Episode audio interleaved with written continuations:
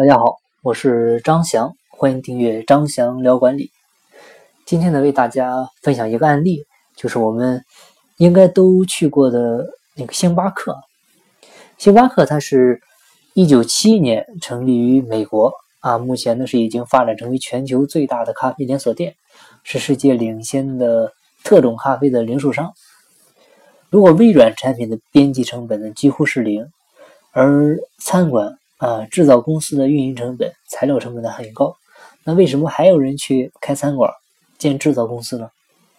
这些公司还存在，并且有人继续在开开心呢，这本身不就说明它还是能赚钱吗？的确是这样，各个行业呢都可以有赚钱的机会，关键还得看有没有办法降低成本，或者巧妙的创新商业模式。比如说我们经常去的。星巴克咖啡店，你是不是也经常去那儿？本来的咖啡最先是起源于十世纪的埃塞俄比亚，然后呢是传到了中东，到了十六世纪啊是由威尼斯商人带入意大利，经过英国东印度公司的海外贸易，在十七世纪初传入英国、荷兰这些西欧国家，并且呢立即成为西欧的时尚饮料。咖啡馆呢？也成为人们社交休闲的场所。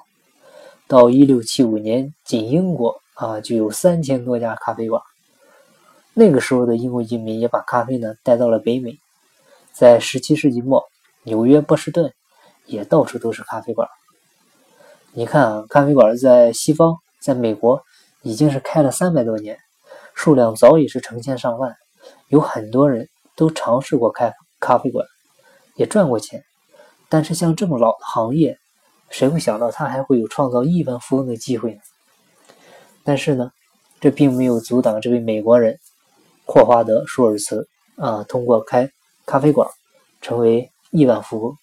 更确切的说呢，他的财富是十几亿美元。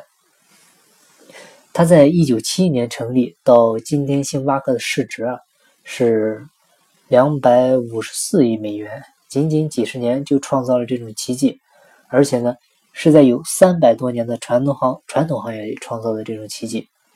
像星巴克这样既没有新科技，又是一个老掉牙的行业，怎么还会有机会呢？首先呢，就在于它的规模。星巴克今天有差不多是两万家分店，遍及全球。这是星巴克跟微软、谷歌类似的地方，都有广大的消费者客户群体。在全球各地，星巴克一周呢要销售四千多万杯咖啡饮料，每月销售差不多两亿杯，按每杯三美元算，仅仅是咖啡销售就是每月六亿美元，这是过去三百多年都没有人能够做到的。过去没有咖啡馆公司做出这种规模呢，是史无前例。为什么星巴克的品牌这么好呢？世界各地的人都愿意去，而且愿意为星巴克啊付这么高的价格。他们是不是靠花了很多钱做广告呢？的确啊，几乎所有公司的品牌啊都要花费大量的资本啊去做广告，呃，以此呢在消费者群体中建立信任和形象。像衣服、食物品牌都是这样。那做市场营销研究的人得出的结论就是，一般的人在看到一种品牌两到三次以后，才会愿意掏钱去买它，才会信任它。所以广告费的投入呢是很关键的，但是到目前为止，星巴克是还没有花过一分钱做广告，但它的品牌呢却是全球咖啡行业里做的最响的，这是这是星巴克最大的成功妙诀所在。正因为它不花钱做广告，也能有最好的品牌，它每卖出一杯咖啡的边际成本呢就很低，赚钱的空间就大了。为什么星巴克不用花钱做广告就能建立顶尖品牌呢？简单的总结一下，是有三方面。第一点就是从一开始啊，星巴克就是只选择在最繁忙的市区交叉路口开咖啡店。虽然这些地段的地皮租金很高啊，但是非常醒目的位置呢，给星巴克带来了最自然的广告效果。过路来往的人不可能不看到招牌门面，看的次数多了。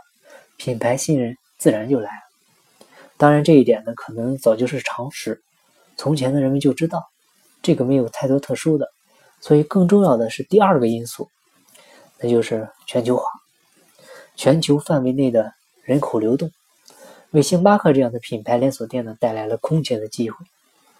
但是有一点很关键，就是人们在各地各国间的流动要具有规模，要频繁，也就是空运、高速公路这些交通网呢必须要很发达，跨国间的旅游方便容易，否则这种跨地区。跨国间的品牌协同效果就很差，这就是为什么在全球化在上世纪八十年代重新启动之重新启动之前啊，即使是有人像有人啊想像舒尔茨啊这样去创办全球连锁的咖啡馆，也是很难成功的。是全球化带来的跨国人口流动造就了星巴克，为星巴克节省了很多的广告开支。使他每卖一杯咖啡的边际成本很低。有了星巴克这种规模的全球咖啡馆之后呢，以往传统的咖啡馆日子就不好过了。他们呢也是正在被逐步的淘汰。另外一个因素就是，星巴克在纳斯达克上市了。一九九二年的时候呢，它的股票正式上市交易，也就是说，我们都可以通过买股票成为星巴克的股东。很多人认为向大众发行自己公司股票呢，只是一个融资事件。如果我的公司不需要资金，好像就不必上市。实际上并不是这样。让公司股票上市，除了融资以外，另一个同样重要的效果呢，就是巩固公司的品牌，增加公司的知名度。在九二年上市之前，星巴克呢只是在美国西海岸啊有一定的知名度，其他地方的人呢不知道有这么一个咖啡馆公司。更不知道他的咖啡到底怎么样，但是在准备上市的过程中，美国大大小小的媒体都在报道星巴克这个公司，介绍他的咖啡是如何如何的好。这就好了，连还没喝过星巴克咖啡的人都好奇，也想着去找着试试啊！一下子就把星巴克咖啡变成了时尚品。股票上市之后呢，股价是一天天的涨，这本身呢又使星巴克成为新闻。使更多的人对星巴克好奇。就这样，虽然星巴克没花钱做广告，但它的效果呢，胜过广告。就像之前在美国上市的如家，啊，它的发展就非常的好。因为在中国各地的酒店啊，到今天我们来看，还基本上都是各自为政，相互独立。酒店的名字呢，也是五花八门，不知道到底是哪家好。这就是为什么每次外国人来中国旅游，最痛苦的就是选酒店的问题。他们都说是四星五星，但根本不知道哪家好。星巴克的故事呢，不只是因为它的商业模式才很有意思，而且呢，也是因为公司的创始人舒尔斯先生呢是一个非常了不起的人。舒尔斯呢是一九五三年出生在纽约的布鲁克林区，啊，是一个贫困区。他有一个弟弟和一个妹妹，那当时是为了支撑一家人的生活，他的父亲啊开过出租车和卡车，也在工厂呢干过苦力。他妈妈呢不工作，在家呢照顾小孩。由于家境很困难，呃，一九五六年的时候，他们一家是搬进了政府救济的公寓房，靠政府福利补助长大。上的小学、中学以及后来的大学都很一般，同学的家境呢也很穷。十二岁开始，舒尔茨呢每天早起送报纸，赚些钱给自己和家里用。